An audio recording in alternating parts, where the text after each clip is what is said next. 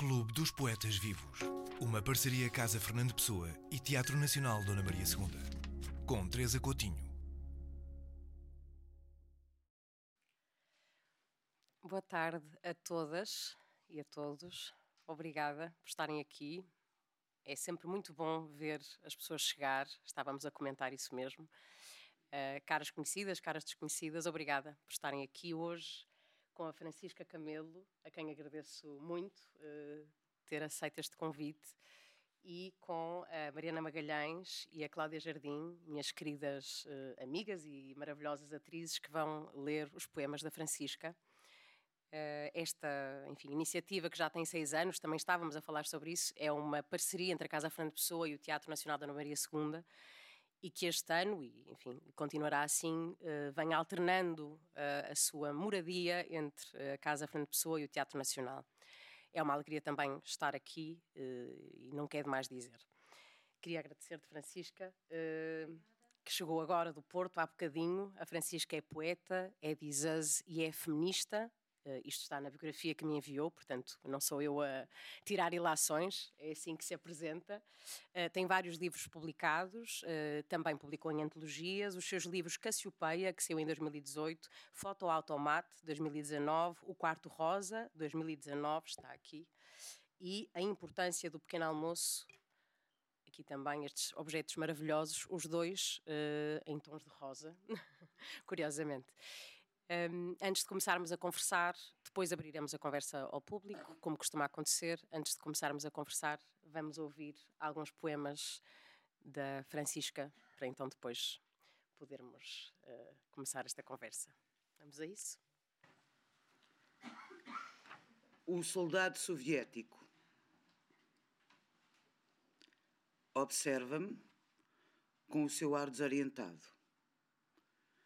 Tenta manter a compostura, mas tudo nele, a barba ainda por surgir, as olheiras de quem não dorme há muito, o casaco demasiado grande para o seu corpo esguio, tudo nele podia ser o meu irmão mais novo, quando era ainda mais novo, sem que tivesse pedido para estar ali. Muito menos teria pedido para ver o alemão da zona ocidental morrer em cima do muro, com um tiro na virilha, que talvez tenha sido ele a atirar.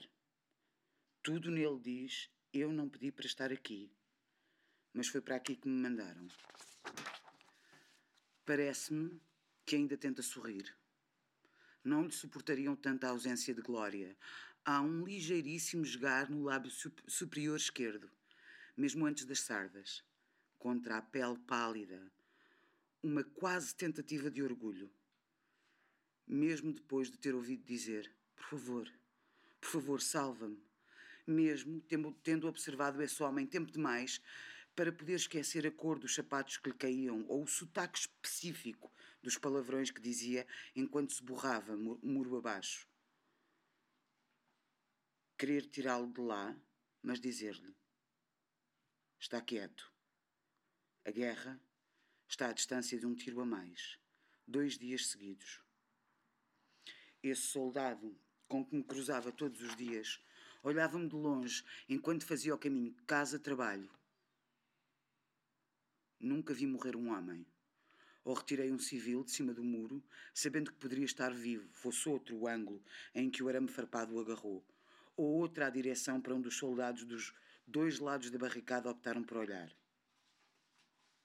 Por tudo isto, imaginava que ele percebesse do mundo mais do que alguma vez eu entenderei e juntos líamos o desapego dos dias que, em que tentamos sorrir para a fotografia, mesmo sob a total ausência de glória dos pequenos gestos. Sobre tudo isto falava com ele. Como se fala com um Cristo numa igreja em ruínas ou com um gato numa casa onde ninguém mora há muito tempo. Ele olhava-me de longe, explicava é só mais um dia. Olha que hoje ninguém morreu. Dizia. O muro às vezes parece nunca ter caído, mas só podemos esperar pelo último turno. E então imaginava-o a voltar a casa, depois de lhe tirarem essa fotografia e a porem no ponto mais alto da rua a que ele nunca voltaria. Tirar primeiro o chapéu e antever-se o cabelo cenoura raspadíssimo. Depois desabotoar o casaco, ser-lhe difícil libertar-se do primeiro botão prateado e do peso de todas as insígnias, as estrelas soviéticas, a foice, o martelo, o número um a destacar-se de todas elas. Depois a gravata escura, a camisa verde tropa, despir lentamente a pele, suada de nervos, para a vida inteira, alguma irritação nas axilas e nas, nas zonas de fricção, apesar da camisa de linho, supostamente impermeável. Finalmente a alma, pô-la num cabide, no, no local mais fresco do quarto, olhar para ela longos minutos, perceber que ocupará menos espaço debaixo da cama, dar um trago na vodka, afinal dois, mais dois, talvez um barbitúrico, talvez mais do que um. Toda a gente lhe ver a cara, ninguém mais saber-lhe o nome.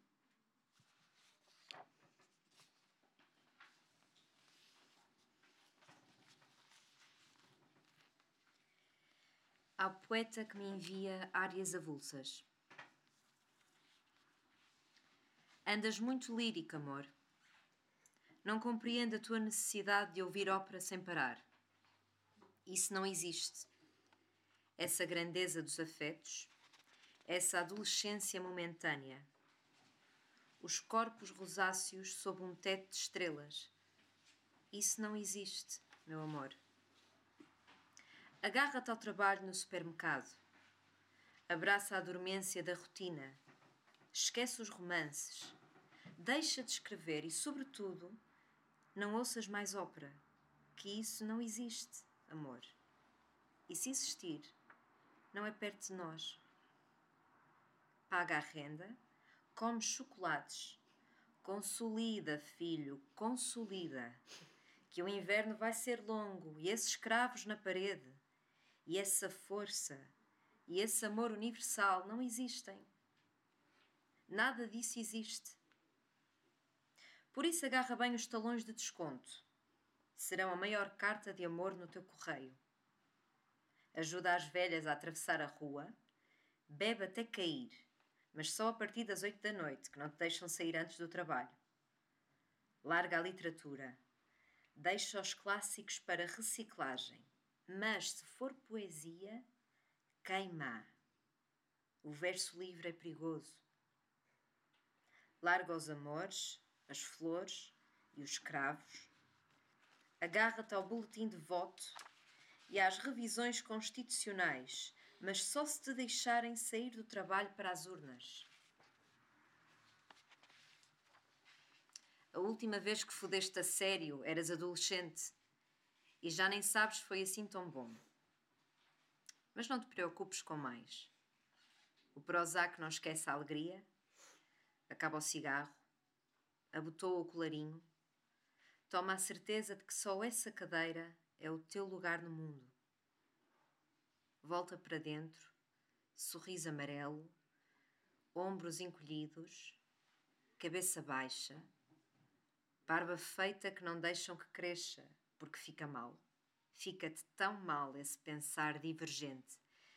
Mas, sobretudo, larga a ópera, que andas muito lírico.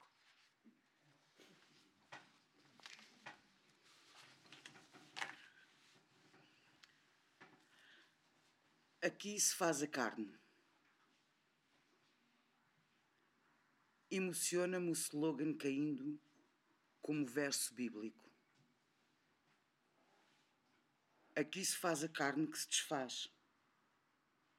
A carne dos que morrem antes de conhecer os seus poetas, dos poetas que morreriam antes dos seus poemas.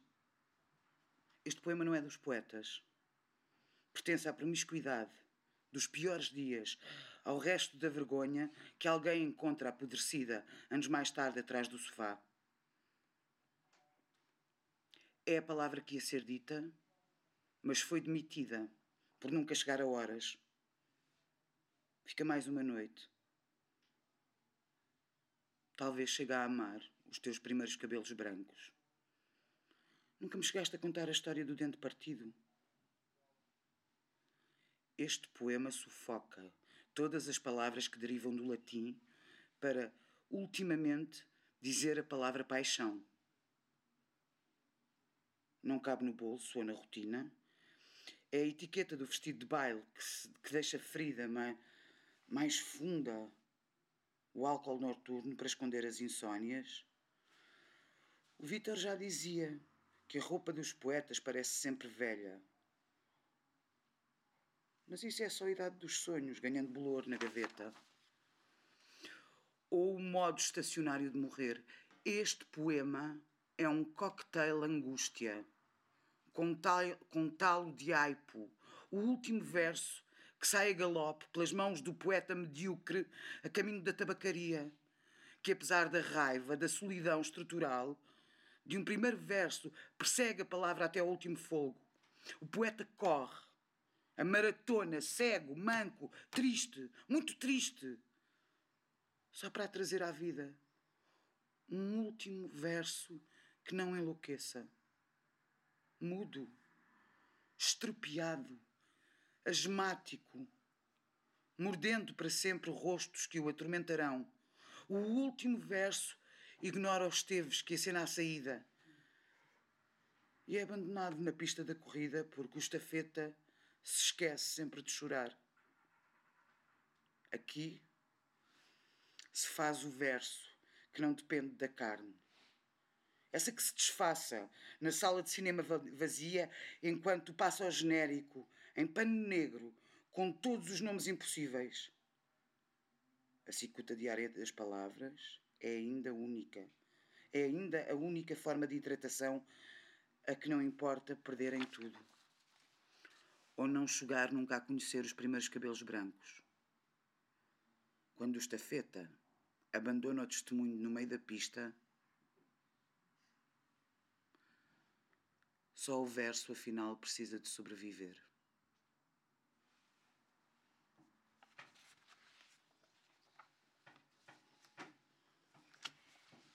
Como apagar um milagre? Pesquisar.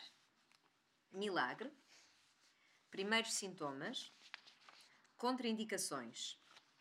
Como apagar o milagre. Como acreditar nele. Observar os mamilos ao espelho. Ainda não escureceram. Observar os fantasmas ao espelho. Ainda não desocuparam. E como os mamilos não doem por demais, chá de carqueja mata tudo. Sono leve, tensão alta, Milagres avulsos? Mil matar milagres é tão fácil. Basta o Roma de Quaron e algum chá de carqueja. Mijar para um stick branco e ver dois riscos. Um no ecrã minúsculo, apont apontando para o C de controlo, coragem, cansaço.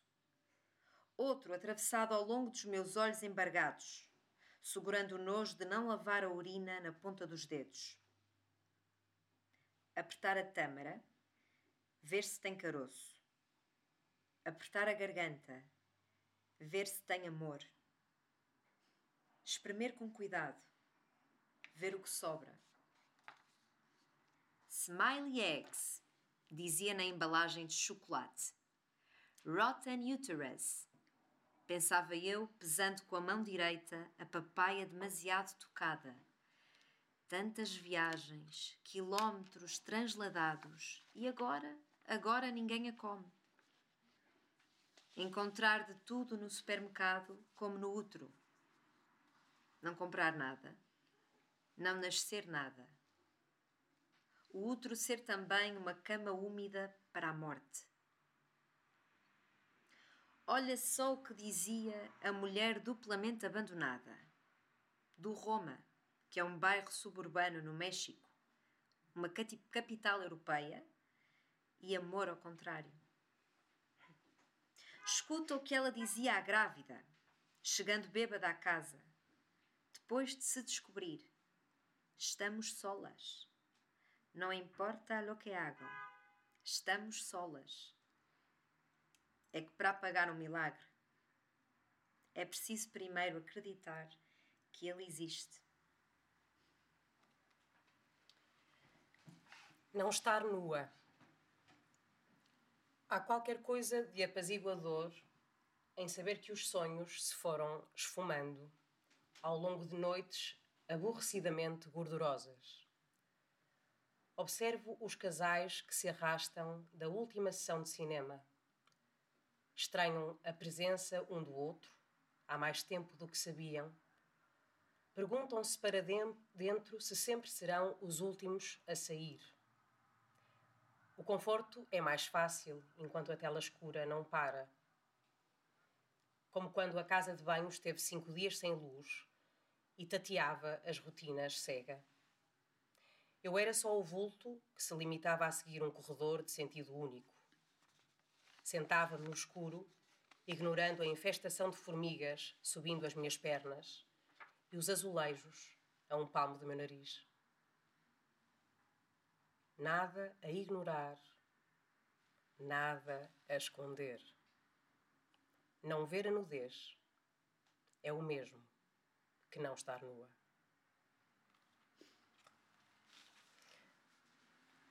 Querida Francisca, depois destes teus poemas, uh, se calhar começar, enfim, pelo possível início. Uh, pela tua.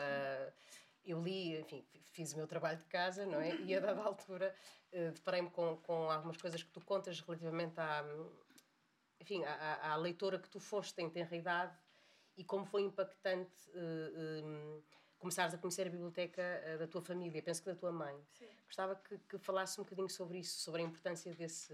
Porque acho que também é comum, eu revi-me muito naquilo que tu estavas a contar, apesar de, de eu não escrever como tu. Eu não sei, ouvem-me? Melhor assim? Boa noite. Obrigada, obrigada, Teresa, pelo convite. Obrigada pelas vossas leituras incríveis. Um, e obrigada também pelo teu trabalho de casa. uh, essas leituras, sim. A minha mãe tinha assim uma estante modesta, mas muito alta lá em casa.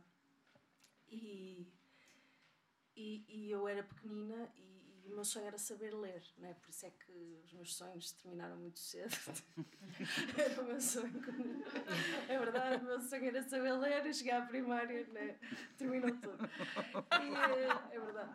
E portanto, mal aprendi a ler, comecei a, a, a, né, a procurar tudo que ela tinha para lá. Portanto, eu li todo o tipo de coisas, dos, dos piores livros aos melhores livros, eu lia qualquer coisa que encontrasse uh, incluindo um livro do Eugênio de Andrade que uma vez me aparece pela mão e que eu revisitei muitos anos mais tarde e percebi isto é muito erótico. Mas claro que na altura uh, eu não fazia ideia do, do, tipo de conteúdo que tinha nas mãos. E lembro-me que na altura um, a sensação que eu tive, eu teria 8, 9 anos, foi de, de entrar num mundo paralelo não é? Porque a, a poesia, ao, isto é o que eu digo hoje ao olhar para trás, não é? Mas a, a poesia, ao usar a metáfora, leva-nos a, a, imagens que só nós significamos dessa forma, não é? Então o mundo que nós estamos a ler uh, vai muito para além do mundo do autor, uhum. não é? Porque as emoções são as nossas uh, e as descrições são muito menos uh, fechadas do, do, do que uma descrição que, que tínhamos num romance, por exemplo. E, e, e lembro-me de olhar para aquilo e de perceber que era possível dizer coisas com uma linguagem que me parecia uma linguagem. Hum, não vou dizer sobre-humana, mas uma linguagem uh, acima uh, de tudo aquilo que eu conhecia. E isso marcou-me muito. E a partir daí comecei a, a, a, ler a ler mais poesia, mas na realidade na altura as referências eram um bocadinho mais limitadas uh, Flor Bela Espanca, né? que na verdade nunca gostei muito daquele, uhum. daquele registro muito sofrido. Uh, mas depois um dia apareceu-me um livro de Daniel Filipe, que é um autor do qual eu acho que se fala muito pouco. É uh, né? A Invenção do Amor é, é, dos livros mais bonitos que existem né? em língua portuguesa. então houve assim algumas obras que estavam para lá né? na, na biblioteca muito pouco uh, muito pouco imparcial dos meus pais. Eu digo isso porque era tipo, era Gorky, era, era, era, era, era Daniel Filipe, que obviamente esteve isolado, não era assim uma data de outros autores. Né? Agora hoje olho para e trás. E tu tinhas né? noção na altura que, que, que, era uma biblioteca, quer dizer, hoje é o teu olhar sim, sobre a biblioteca, mas não tinhas noção que ela espelhava a forma de estar dos teus pais. Não fazia mais pálida ideia. Não, não, não. Até porque em minha casa nunca se falou muito de política. política. Comentava-se por alto, mas talvez por traumas passados. Acho que pós 25 de Abril foi um, um, trauma para, para muitos setores de formas diferentes, não é? Uh, então, então, sim, acho que eu na altura não tinha qualquer consciência disso. Hoje, como é óbvio, não é? percebo, percebo de onde é que vieram algumas coisas sem querer. não foi de propósito. um, e tu dizes. Uh, há uma coisa. Bom, se calhar, uh, antes de perguntar-te isto, porque acho que, a propósito, imagino que o facto de teres lido uh, essas, essa, essas, esses autores e essas autoras sendo que a da autora percebes que leste menos autoras do que autores, não é? Que há, uma, que há uma falta de, de mulheres a escrever, tu, pelo menos no teu universo enquanto leitora. Uhum, uhum. Isso aconteceu, não é? Sim. Uh, eu comecei já, já na faculdade, começo a frequentar o Pinguim. imagino que eu também conheces. frequentei. Sim. Há aqui uma coisa engraçada, isto não interessa, quer dizer, interessa mais para mim, mas uh, já agora partilho, eu sou do Porto, a Francisca é do Porto, a Mariana é do Porto, a mãe da Cláudia é do Porto. Pronto, só queria dizer isto.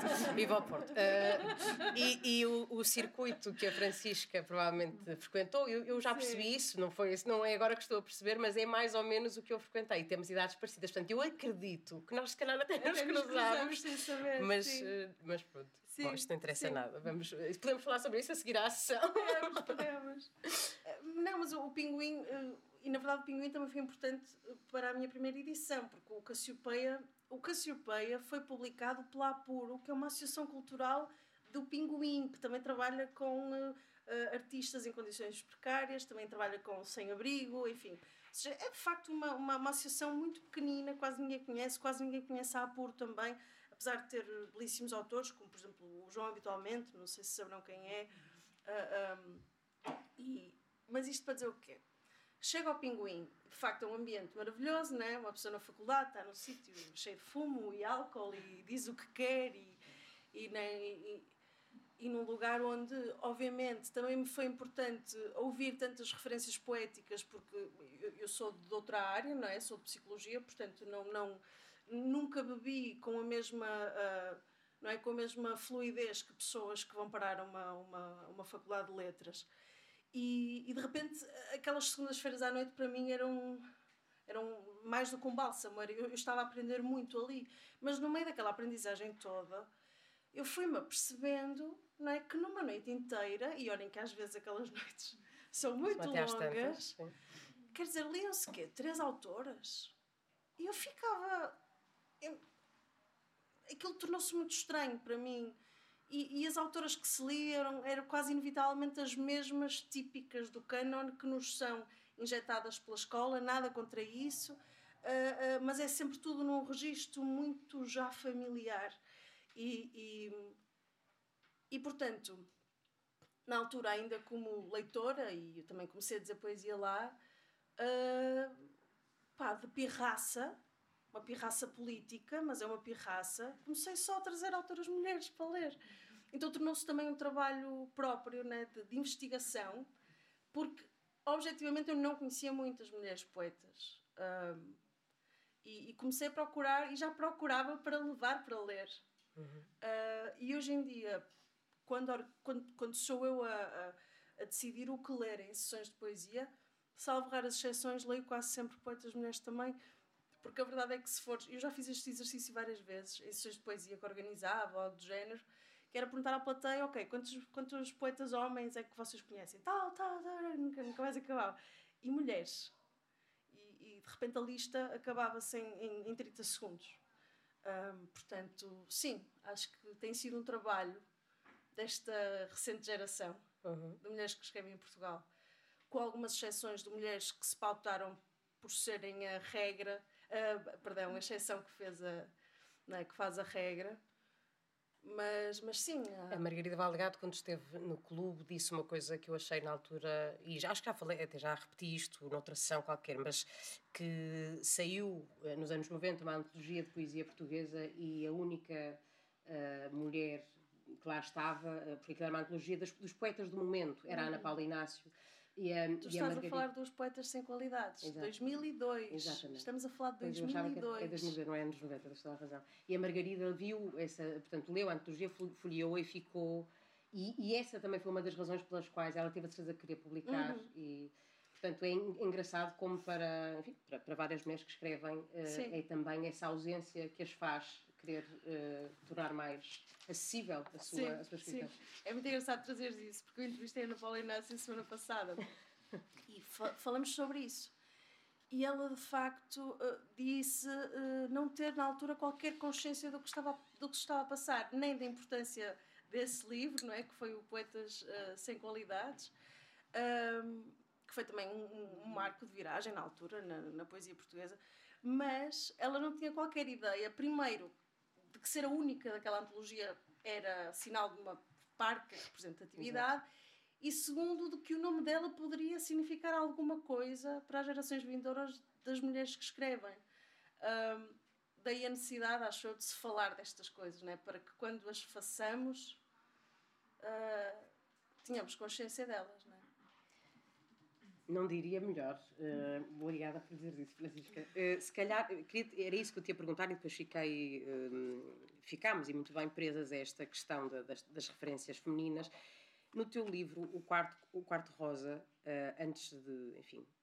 Eu vejo isto como quase um poema, mas há uma frase isolada na página, no início do livro, que eu acho que tem, temos que falar sobre ela, porque diz: Escrevo para que haja testemunhas da minha loucura. Dois pontos e a seguir vem o poema Aqui se faz a carne.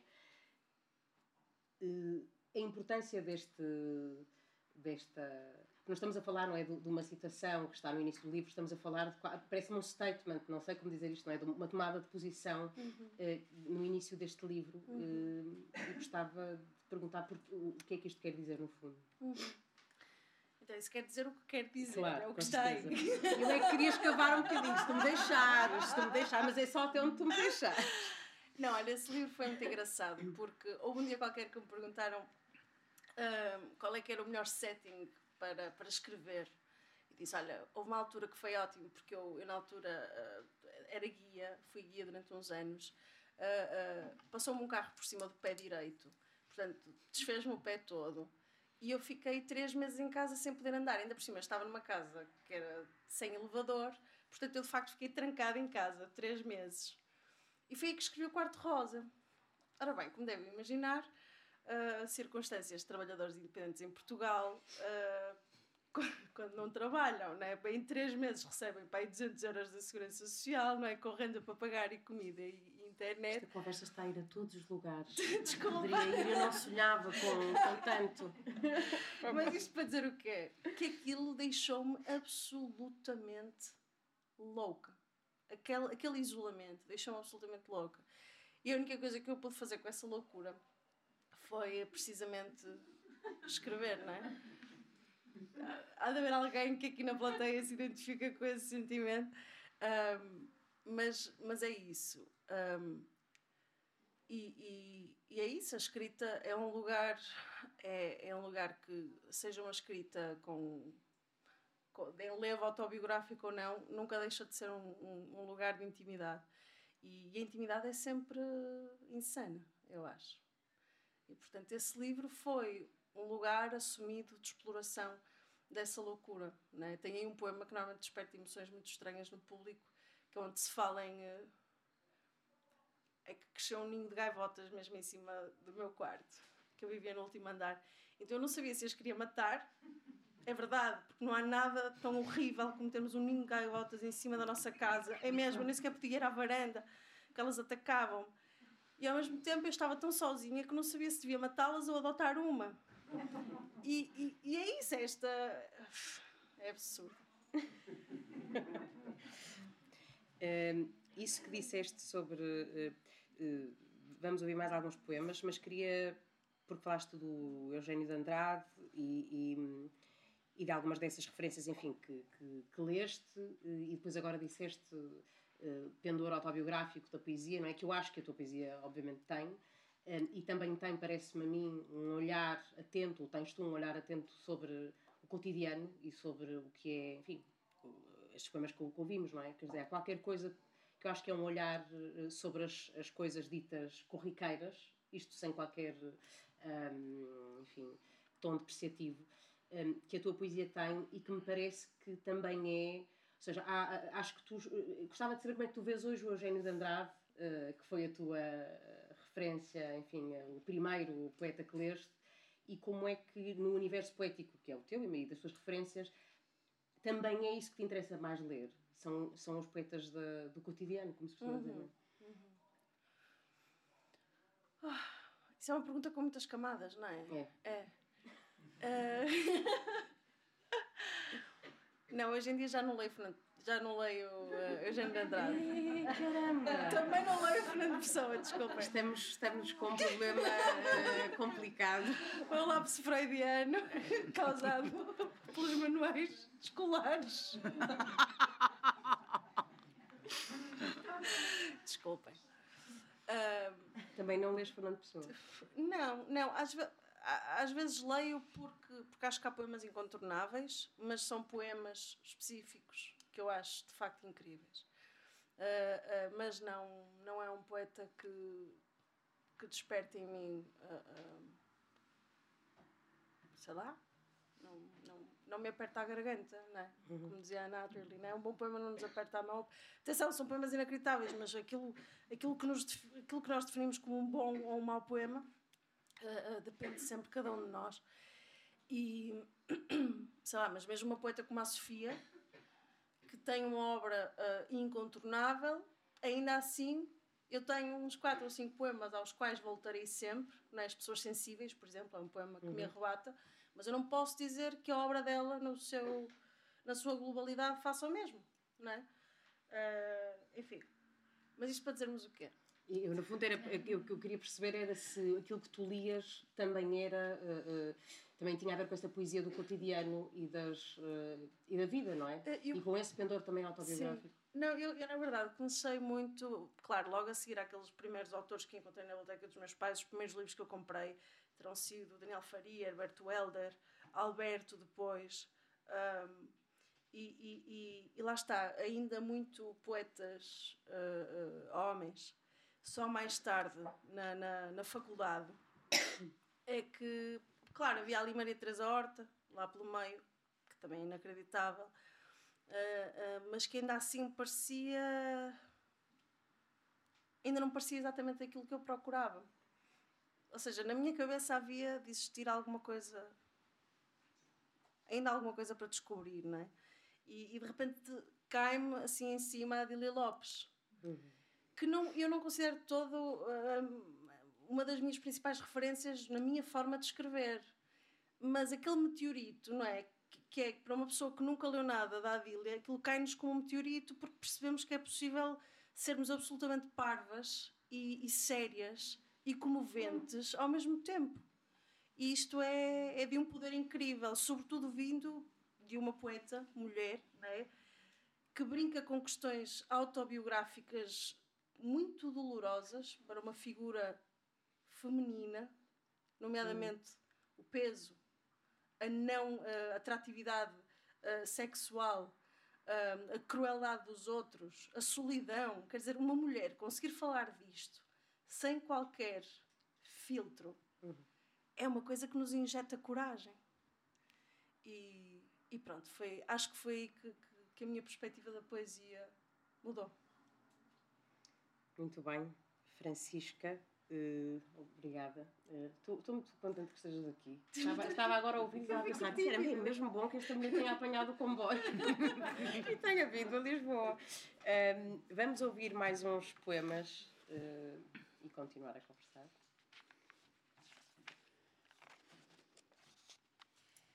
A importância do pequeno almoço. Qualquer mulher sabe que é preciso manter as tropas, passar a ferro as fardas, parir herdeiros, esfregar o chão, de joelhos o sarro sai melhor.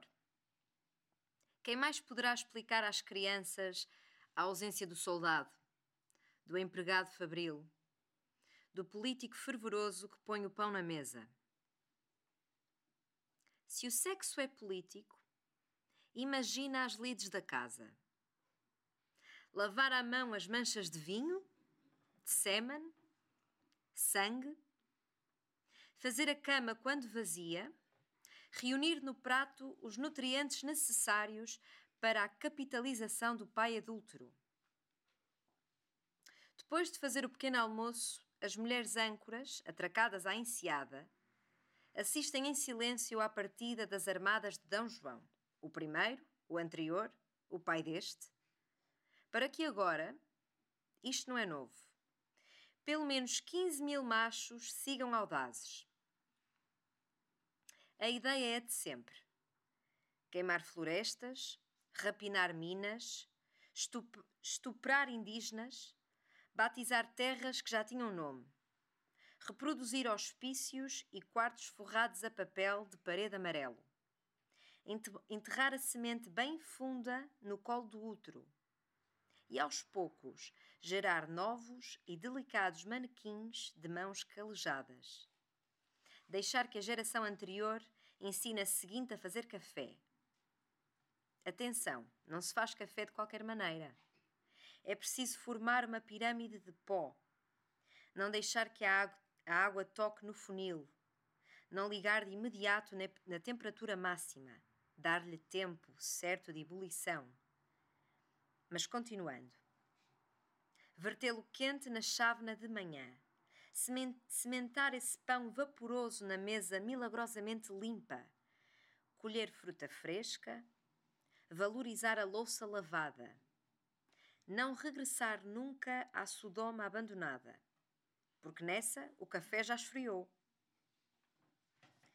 Quem faz o pequeno almoço sabe de tudo isto.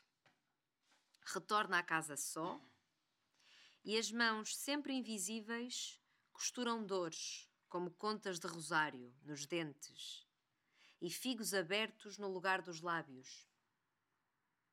Só quem come o pequeno almoço tem a boca demasiado cheia para perceber o fundamental. É que sem elas, o mundo não chegaria sequer ao meio-dia. Muhammad Ali canta Stand By Me em 1963. Como amantes inexperientes dançam sem querer, trocam os passos. É comovente a beleza desse desequilíbrio. Frágeis e zonzos, mas inteiros por dentro. Vê como balançam. É a equação matemática de um movimento que, apesar de limitado, pende para a eternidade. Os locutores implacáveis no plano de fundo comentam por cima de uma multidão. First real signs of weirdness First Real Signs, e numa curva dorsal perfeita, um deles deixa que as cordas cedam ao peso do corpo. O bailarino chega a pensar: talvez o sino me salve. Mas isso raramente acontece. E a valsa transforma-se agora num quadro de Caravaggio, retratando em traços de luz a dignidade de quem, contudo, se deixa bater até ao fim. Agora que se pode livre cuspir o sangue dos golpes, fecha os olhos, senta ao longe um ritmo contra, do contrabaixo, quente como a pele de um corpo, depois do embate, quando os vasos sanguíneos pulsam, o todo vapor procurando vida. Acima de qualquer ferida mais óbvia, com a multidão furiosa em coro interior, Muhammad Ali discretamente sorri e canta numa frequência infra-humana. Stand by me, stand by me, stand by me. Tigre. Hoje sonhei com um tigre que, apesar de manso, me perseguia. fui procurar o que significa sonhar com um tigre. Se quiser saber o que significa sonhar com um tigre, clique aqui. Ontem, num almoço de negócios, enquanto abstraída atirava para a mesa números, estratégias e outras coisas de categoria absurda, estarreci de repente ao ver-te furtivo atravessar o buffet, mesmo em frente à bolonhesa de soja. O mesmo quispo azul, a forma de curvar as costas, a inclinação triste do último traço da pálpebra direita. O cabelo quase ruivo, sempre despenteado e cortado no tamanho de sempre. O mesmo. Um terço de rosto igual, eu juro. Era mesmo. O teu. Por momentos, uma noite de verão, os grilos estridentes no meio das vinhas. O céu era uma claraboia desses dias, distantes de tudo o que veio antes e depois Explicavas as nebulosas, sabias os mitos que deram nome às constelações, um a um. Pégasus, Cassiopeia, o Tigre, que pertence à constelação antiga. Sabias que os nomes das estrelas são como acordos ortográficos. Nomes novos são impostos e depois já ninguém usa os anteriores, mas as estrelas nunca morreram, nem emigraram de constelação quando o teu corpo fez uma rotação que me permitiu ver em movimento mais de um terço do teu semblante. Não eras tu. Voltei aos números, às estratégias, impostos e outras formas estranhas de falar. Vendo bem as coisas, a única língua que eu amo é aquela que enterro sempre, no silêncio. O que acontece quando perdemos um nome, uma estrela? O que acontece quando me esquecer da distância que vai das sardas à curva mais triste da tua pálpebra direita? O que será do último terço do teu rosto, que é o que me resta das estrelas? Não o digo. Não quer dizer que não o veja. Não quer dizer que não procure. Se quiser saber o que significa sonhar com um tigre, clique aqui. Clique aqui. Se o tigre for manso, e ainda assim a perseguir.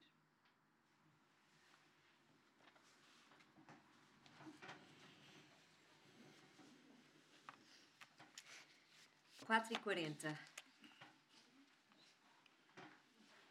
Comportamento errante. Foi por isso que ele a deixou. Comportamento errante. E hoje aqui estamos. Quatro e quarenta num bar onde as casas de banho se transformam numa espécie de casa de fados em cocaína. Eu só bebo. Mas, ainda assim, inegável a beleza de uma casa de fados. Dentro do WC de um clube onde só passam techno. O saxofonista de jazz apanhado a dançar diz que gosta. Esta repetição em loop, de alguma forma, recorda-lhe Coltrane. Hoje vim, aqui, hoje vim aqui à procura de alguém que não estava. Há qualquer coisa que Nietzsche escreveu sobre o desejo da necessidade, a necessidade do desejo. É demasiado tarde para o citar em condições. Nos fados é obrigatório o desalento. E por isso Elaine dizia: 98% dos dias não sei o que faço aqui. A Sara dizia: A mim só me apetece chorar. E ela não falava da nostalgia do fado, de beber demasiado e tudo junto. Referia-se sim a uma cicuta diária, essa espécie de vazio inconsequente e por isso interminável. Teimosamente fingindo saber o meu lugar no mundo ignorante de bênçãos, coroada de amores sádicos, mas tentando recuperar as tropas. Eu agarrava o copo e explicava, ainda que pisando armadilhas. Falhamos, mas estamos aqui. Falhamos, mas olha para nós. Tantos gatilhos que nunca chegámos a apertar. Isso só pode ser uma vitória, uma meta que nunca ninguém anunciou o homem que eu queria não apareceu. Mas olha só, estou em casa sã, estou em casa salva. E afinal não é o amor que resgata. Sou eu. E o táxi conseguiu aparecer, apesar da chuva torrencial. Falta dizer o que ninguém diz destas mulheres errantes. É que a solidão é o preço a pagar pela resistência. A errância está no ADN, como língua nativa.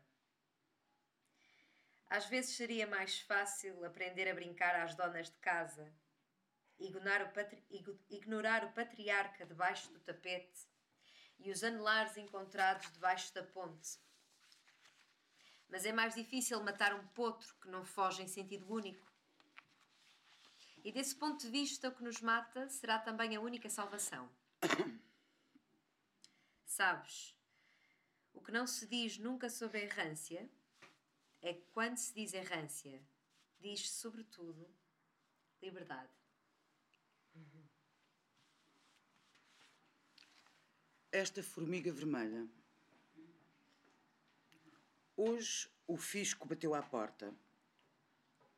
Cobravam todo o imposto de raiva que não descontei na fonte. A ideia perversa de não poder chorar por não haver tempo. Tempo é dinheiro, dinheiro é saúde. E nós, sem dinheiro, tempo ou saúde, sorrimos. Palhaços de dentes afiados, sangramos malabarismos em cima de uma roda de espinhos vitalícios. Alguns batem palmas, outros comovem-se. Ninguém paga. No entanto, a ideia é manter a roda em movimento. Sou uma mulher hamster, inchada com de coisas bizarras fizeram de mim experiências inesquecíveis. Alguns dos meus, sonhos, dos meus sonhos incluem estradas western, com luzes neon sinalizando alguém morreu aqui, um braço arrancado ao brinquedo da criança, animais, animais deslumbrados com a própria extinção. Há quem lhe chame humano. Por isso, quando hoje o fisco bateu à porta, expliquei educada e, em, e ainda assim mantendo a roda em movimento. Podem arrancar-me os dentes, aguçar-me os dedos, impedir-me de chorar, porque não tenho tempo. Tempo é dinheiro, dinheiro é poder. Poder pedir que te fodas. Tu e a tua secular herança de rodas armadilhadas de rosas. Esse poder eu não tenho. Não tenho tempo, nem de tirar o sutiã. Esta formiga vermelha que passou o dia inteiro a morder-me do lado esquerdo do peito e talvez por isso me arda o coração desde que amanheceu. Mas esta raiva, esta raiva, seus filhos da puta, ai, esta raiva é toda minha.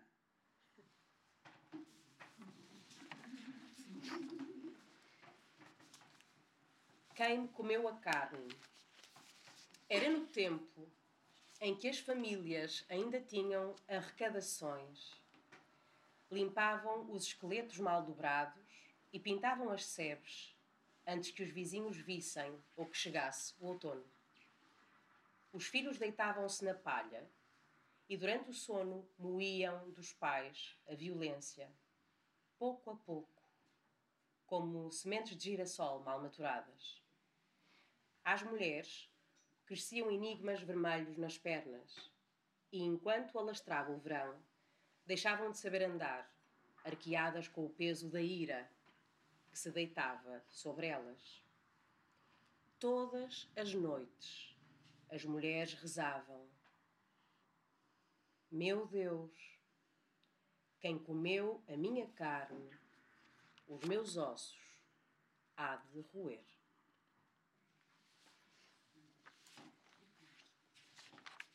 Francisca. um, voltando à conversa, e já te vou perguntar o que é que trouxeste, enfim, para partilhar connosco, mas há uma coisa que tu dizes, um, não sei se é exatamente assim, se, se, se não estiver a dizer bem, diz-me, por favor. Mas eu li alguns, e acho que isto também é importante ser trazido para aqui. Gostava que a minha poesia fosse entendida tanto pelo académico que escreve uma tese sobre Homero, como pela senhora que trabalha a varrer escadas. Uhum. Um, e e eu, no fundo, enfim, gostava só que me dissesses se isso norteia uh, a tua escrita antes dela acontecer. É uma coisa com a qual tu te preocupas? Uh... Agora não me preocupo, uhum. mas foi uma coisa que no início. Uh,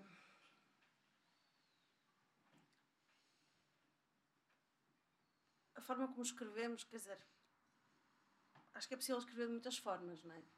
Se, se eu quiser, faço uma espécie de cover de um, de um Alberto, não é? Ou, faço assim uma coisa muito. como, como próprio exercício de escrita. Nós podemos fazer estes exercícios, isto é possível. Uh, e, portanto, eu, eu acredito que numa fase inicial de maturação daquilo, da forma, daquilo que tu queres escrever, não é? Da, da, da tua linguagem, é possível ir determinando que tipo de referências uh, queres que se tornem mais frequentes. Isto pode acontecer de forma intuitiva, mas também pode acontecer de forma consciente. Uh, e eu tenho já tipicamente uma linguagem muito simples. Uh, estou habituada a falar com públicos muito diferentes. Mas também se tornou importante para mim esta ideia da democratização da linguagem. Faz-me uma certa comissão faz uma certa comissão na literatura a posição das pessoas que acham que é preciso ler uh, eh, 40 ensaios antes de, de, ir para uma peça de teatro, ou que acham que é preciso, uh, uh, para, para se perceber na totalidade um livro, que é preciso tirar né, uma masterclass, fazer uma masterclass ou um, um pós-doc. eu não acredito nisso. Não é? Eu acredito que é possível a, a, a poesia ser acessível sem perder a sua profundidade. E temos gigantes da nossa literatura que provam exatamente isso, né? Portanto, para mim, sim, essa questão da, da, da, literatura ser algo de todos é uma coisa importante. É uma coisa importante não só no domínio da linguagem, como obviamente depois no domínio, no domínio político também, não é? Mas a linguagem é política, não é? sem dúvida.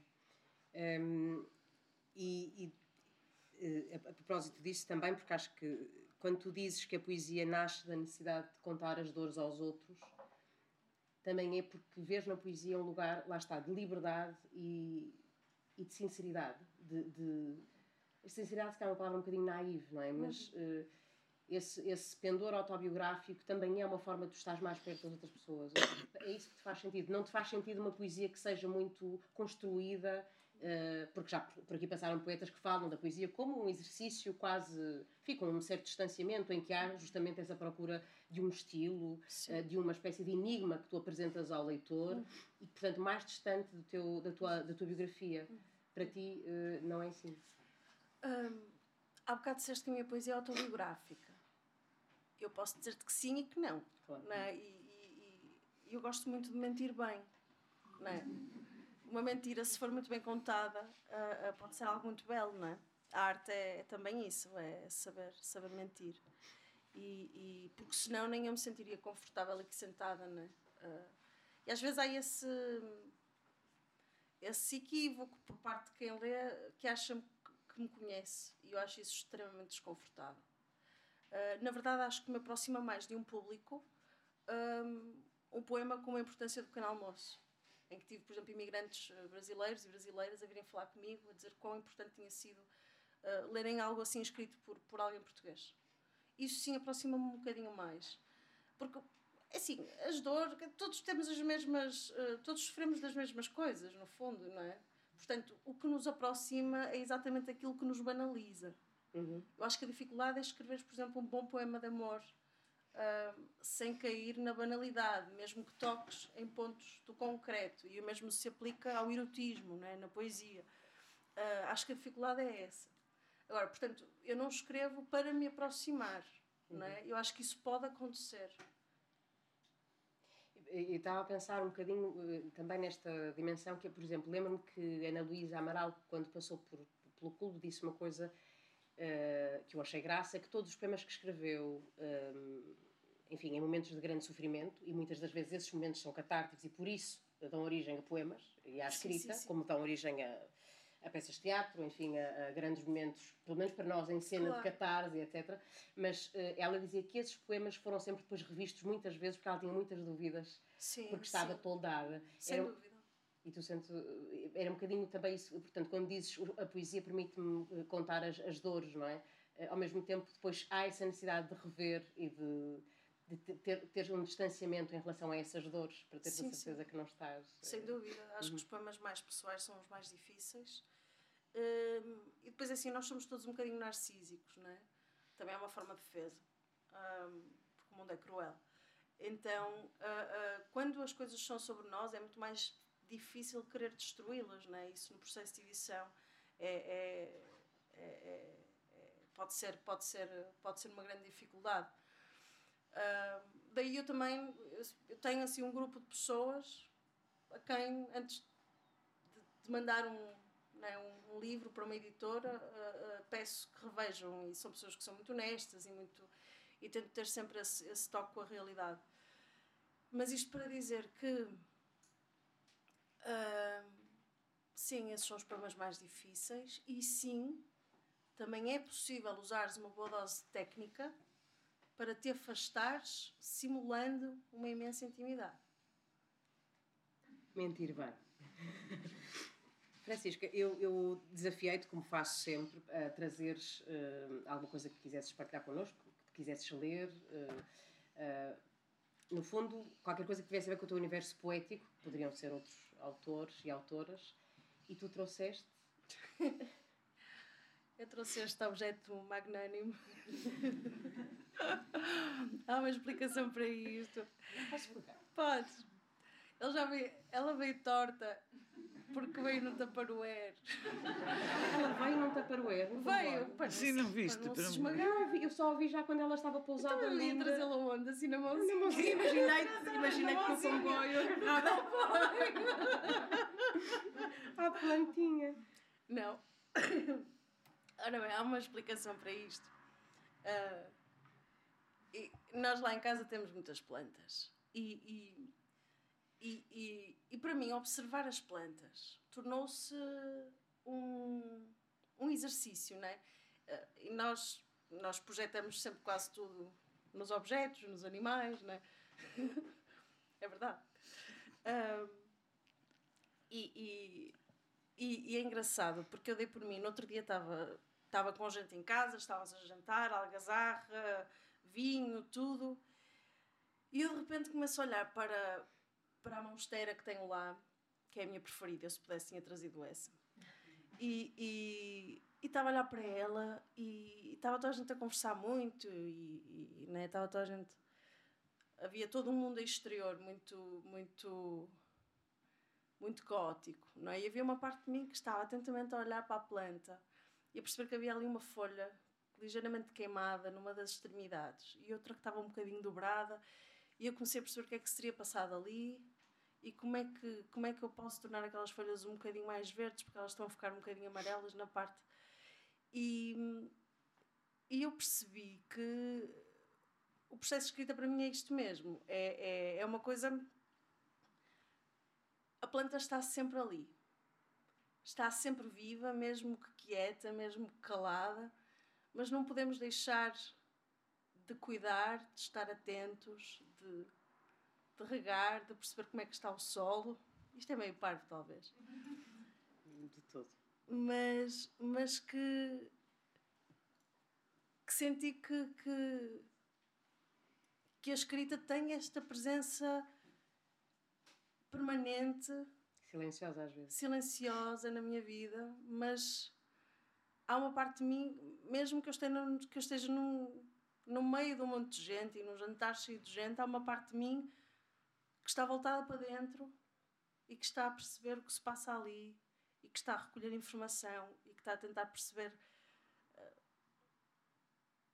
o que é que na escrita pode ser feito, se há um processo de cura, como é que podemos uh, descrever isto, cuidar disto e acho que fui confusa talvez, mas não, eu ia-te só perguntar uh, mas já respondeste, na verdade. No fundo, a escrita também é uma forma de tentar pôr aquele canto da, da folha que está amarelado ou acastanhado outra vez verde. Sim. Uh, e, e, sim, e é uma forma de devolver vida a alguma coisa, né?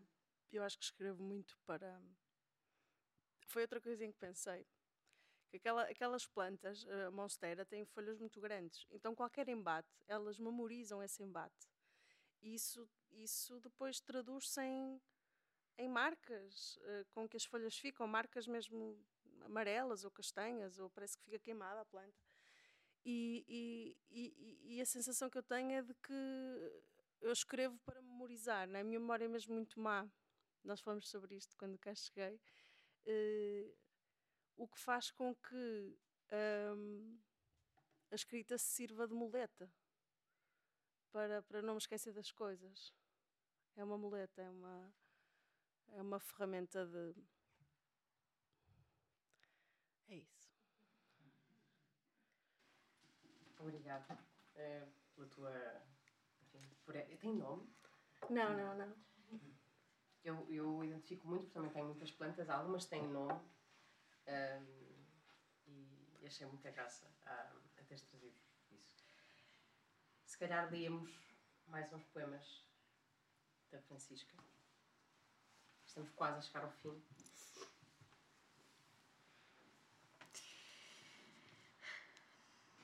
Atlas. Parada nos semáforos, a minha mãe fumava. Estacionada ao fundo das memórias. O último cigarro que a vi fumar, ainda me recordo. A outra mãe estaria perto de morrer e a minha fumava. Com a angst de quem foi, menos amada do que o merecido. Mesmo assim carregava as queixas, fraldas, contas, o peso transladado, o peso transladado de grau a degrau.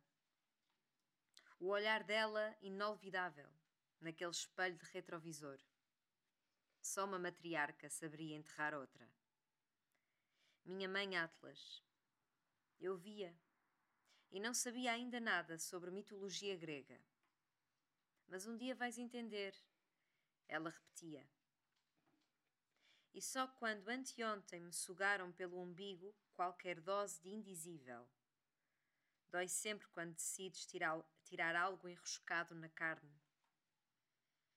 Faziam tornada em Berlim eu tinha saído na mesma rua e chorava, agora para dentro, naquela maca improvisada. A Cristina dizia: O corpo tem memória e é do umbigo que vem a saudade do ventre. As árvores caíam lá fora, raízes monstras inteiras sugadas do chão. E a minha mãe, a 2084 cigarros fumados, naquele Renault Clio Bordeaux, no ano de 1998, quando eu não sabia nada ainda de mitologia, ou que a mãe deixaria de fumar pouco mais tarde. Eu ainda não sabia da Vênus de Milo, da Carla desenhada a sangue menstrual, ou da mulher turca abraçando o filho asmático na piscina pública de Kreuzberg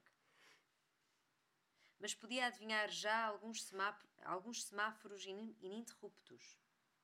A memória do umbigo. Esta solidão hereditária. Cromossoma X. Maratona. Escolhemos amores como quem escolhe acidentes. E há ainda tantas fissuras por abrir. Durmo na ideia de que só o silêncio nos salvará das línguas da dor e amanhã pousa em mim como um carro que me pisa os ossos, um a um. Ainda assim, ficar estática, esperar o estalo da quebra, mordendo os dedos, os dedos em cigarros para a última refeição. Querer que me vejas como me fez o mundo, carregada por todos os fantasmas vizinhos. Gostaria de dizer que não sou o que me persegue, mas todos os passos serão sempre por amor à fuga. Por isso diz-me: tens avisado o corpo? Como está a tua vontade de correr? Tens feito exercício? Preparado os pulmões para a apneia? Escuta, só há um caminho para a nossa entrega e será sempre no sentido do mar. Dor de corno. Com o tempo, ganha-se um certo carinho pela dor de corno. Não pela dor, entenda-se, mas pela inevitabilidade do corno. Vamos à deriva, sempre, mas vamos a fundo e sabemos, bem antes do fim, que o apocalipse não é nada senão esperado. Ainda assim escavamos, forçamos tudo. Aprendemos com o tempo que não há prazer maior do que uma dor insistente, uma poeira permanente do lado da garganta que não dá para coçar. Esta ideia de que se é incómodo foi importante. Se é relevante, vai ter que demoer com o tempo. Sobrevive esta alegria quase tão persistente como a dor. Porque se existe, se está lá, se é realmente triste, então talvez nunca desapareça. E quem sabe, sejamos nós, aos poucos, também eternos.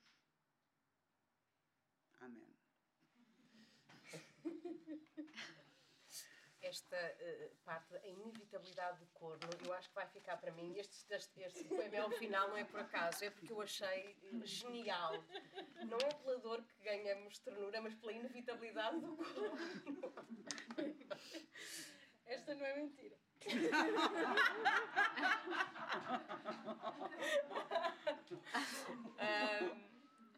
Francisca, sei que, que vais ler-nos um dos teus poemas. Sim.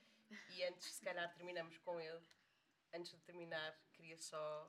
Um, uh, vou agradecer à Francisca, mas antes perguntar se alguém tem alguma pergunta ou partilha ou para fazer. Por favor, tenham, senão vai ser esquisito. Não, não, é quase. É, é, costume não haver, mas não é mau sinal. Uh, não se importam. Claro eu que sim. gostava de contextualizar um bocadinho. Eu também sou do Porto. Uh, e também frequentei o Pinguim, mas talvez na década anterior à, à vossa balada, ainda no tempo do Joaquim Castro Caldas. Sim. Uhum. Um, eu gostaria de perguntar à Francisca que, que importância ou que influência é que teve a poesia do Joaquim, do Daniel Maia, do. João Vitalmente, na tua Sim. Olha, para começar, hum, para começar, assim, é- essas pessoas que dizem, diziam e dizem, algum, algumas ainda, né, hum, no, poesia no Pinguim, são pessoas extremamente livres em tudo o que dizem, na forma como escrevem, mesmo na forma de estar, são pessoas extremamente acessíveis, não há astros ali, não é? Eh, Isso no Pinguim sente-se muito. Quem lá vai eh, comunga de um espaço muito muito bonito, eu acho, de, de, de, de amor pelas palavras. E, e depois vai lá gente de, de, de, de todos os tipos, de todos os estratos sociais, ah, ah, e nenhuma voz é calada, ah, mesmo quando isso se traduz em monólogos aborrecidíssimos intermináveis, mas a vida é mesmo assim e aquilo também é um espelho de como é a vida, não é? Há coisas. E, e de repente aparece um, sei lá, um poeta eslavo, não sei, estou a inventar, que vai e, e lê qualquer coisa na língua dele, sem tradução, e tu ficas apaixonada não é, por, por, aquela, por aquela sonoridade que nunca tinhas ouvido antes, ah, e de repente vai o João habitualmente, não é? Que, que, que, que, que na verdade foi meu professor também, portanto é uma pessoa que eu depois acabei por conhecer em dois contextos, e é, é uma pessoa absolutamente brilhante, e que apesar de ser cego vê ah, como poucos, e portanto é uma poesia que eu aconselho definitivamente. Ah, e portanto é assim um conjunto de pessoas, um ambiente, uma ah, uma uma prioridade que é dada à palavra de todos, que eu acho muito muito bonita e muito muito importante. Obrigada pela, pela, pergunta, eh, muito pertinente. Já agora faço esta ressalva, eh, também porque isto, enfim, a conversa fica gravada e assim é uma forma de. O Pinguim é um café no Porto. Uh, neste momento, o Rui Spranger, já há muito tempo, é o Rui Spranger que tem estado à frente das leituras uh, no Pinguim e antes disso, o Castro Caldas. E outros espaços como este há no Porto, enfim, com grande relevância e, e enfim. Mas toda... o Pinguim é o mais antigo, sim, não é? Sim. Já lá vão para três décadas, acho sim, sim, sim, sim. É? Um, obrigada. E, e, e as, uh, antes eram as segundas-feiras, eu acho que foi mesmo este mês que começaram a ser os domingos. Sim. Domingos às nove ou é, dez da noite, não é? 10, sim. Portanto, enfim. Sim, foi, e é um lugar por onde passaram uh, muitas pessoas que hoje que escrevem sim, que, sim. e que iam lá ler os seus poemas, pessoas que leem e que estão. Eu, eu ia ao Pinguim também. E estes nomes, uh, Daniel Maia Pinto Rodrigues, João habitualmente, são nomes importantes uh, de, de, enfim, de referir. O João habitualmente, que já agora vou aproveitar só porque realmente é uma pessoa tão brilhante, é, é um poeta que é em visual e que tem, um dia, numa leitura, eu tinha acabado de chegar disse Olá João e ele disse que lindo vestido que trazes hoje e eu estava de vestido. Uhum. Portanto, estamos a falar deste nível de alcance. Sim, um, sim, sim, se o João ouvir isto, um abraço, João, eu, habitualmente. Eu mando. uh, Francisca. Muito bem. Uh, só para contextualizar aqui, não é algo que eu costumo fazer, mas neste caso talvez faça sentido. Uh, o primeiro poema que foi lido do soldado soviético marcou-me particularmente esta leitura porque. Foi a Cláudia que fez a leitura. Pensei que tinha sido. Estou muito confusa, foram muitas leituras. Porquê? Um, e, e, exatamente, porque eu estava a olhar para o teu papel. E marcou-me porquê? Porque eu escrevi isto há muitos anos, uh, quando vivi em Berlim, e foi um, um, retrato que eu decidi fazer do último soldado soviético no muro de Berlim, em Checkpoint Charlie. Um, e eu escrevi isto na altura achando que estava a fazer um exercício muito interessante de retrospectiva histórica. Uh, e portanto, doeu-me agora ouvir, ler isto e doeu-me agora isto, uh, porque no, afinal não foi retrospectiva nenhuma, não é? Um, mais recentemente escrevi este poema no alto do morro do Pão de Açúcar, que é, que é inédito. Um,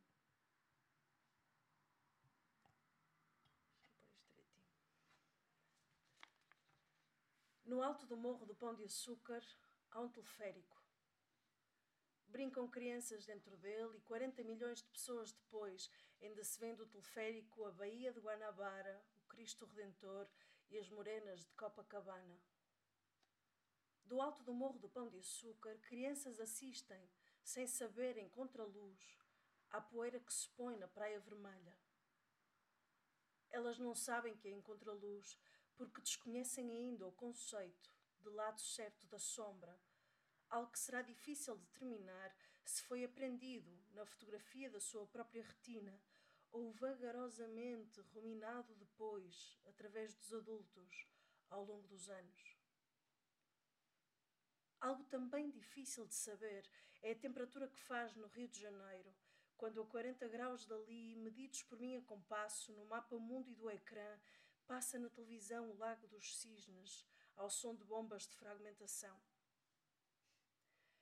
Em plena Guerra Fria, na década de 60, uma prima bailarina é aplaudida de pé no New York City Ballet. Já sem poder mover as pernas, formular frases compridas ou sair da cadeira, num lar de idosos em Espanha, a mesma bailarina dança hoje Tchaikovsky outra vez. É o mesmo ecrã, mas longe das bombas, e ninguém aplaude. No alto do morro do Pão de Açúcar, ainda se vê Guanabara, Copacabana e toda a poeira, mas alguém deixou de saber medir os ângulos. E avaliando o esquadro, a qualidade da medição, a transigência do tempo, a amplitude térmica do mundo, os risos das crianças no alto do morro do Pão de Açúcar, a bailarina vê tudo isto e avisa: temos de arranjar as pontas.